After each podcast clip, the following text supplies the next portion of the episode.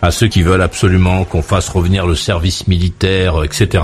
Je vous rappelle en fait qu'il y a de nombreux endroits en France dans lesquels euh, la République ne va plus. Nous, par exemple, les gens classiques, nous ne pouvons pas aller. Des zones dans lesquelles la police ne va pas, les services sociaux ne vont pas, les pompiers ne vont plus, les médecins non plus. Il n'y a plus de commerce, il n'y a plus rien. Ce qu'on appelle des zones de non-droit, des zones dans lesquelles ce sont les gens qui sont dehors assis sur des canapés cassés qui font la loi. Ce sont eux qui régissent ces endroits où la police ne peut pas rouler. Si elle roule, les mecs ils se font attaquer, dépouiller et les armes qu'on leur vole, on les retrouve après dans les rixes, les fusillades. Donc on retrouve des armes militaires, des armes de police. Donc imaginez demain que ces mêmes personnes se retrouvent dans des casernes où il y a des chars, des canons, des mortiers, des trucs. C'est rien que d'y penser, moi, ça me fait trembler de tous mes membres. Il ne faut surtout pas qu'on rétablisse le service militaire en France parce qu'on n'a plus l'autorité qu'on avait pour faire les règles, les lois, les machins. Si demain on rétablissait le service militaire obligatoire, on aurait des casernes entières qui seraient aux mains de ces gens-là. Des casernes avec leur armement. On ne pourrait pas reprendre.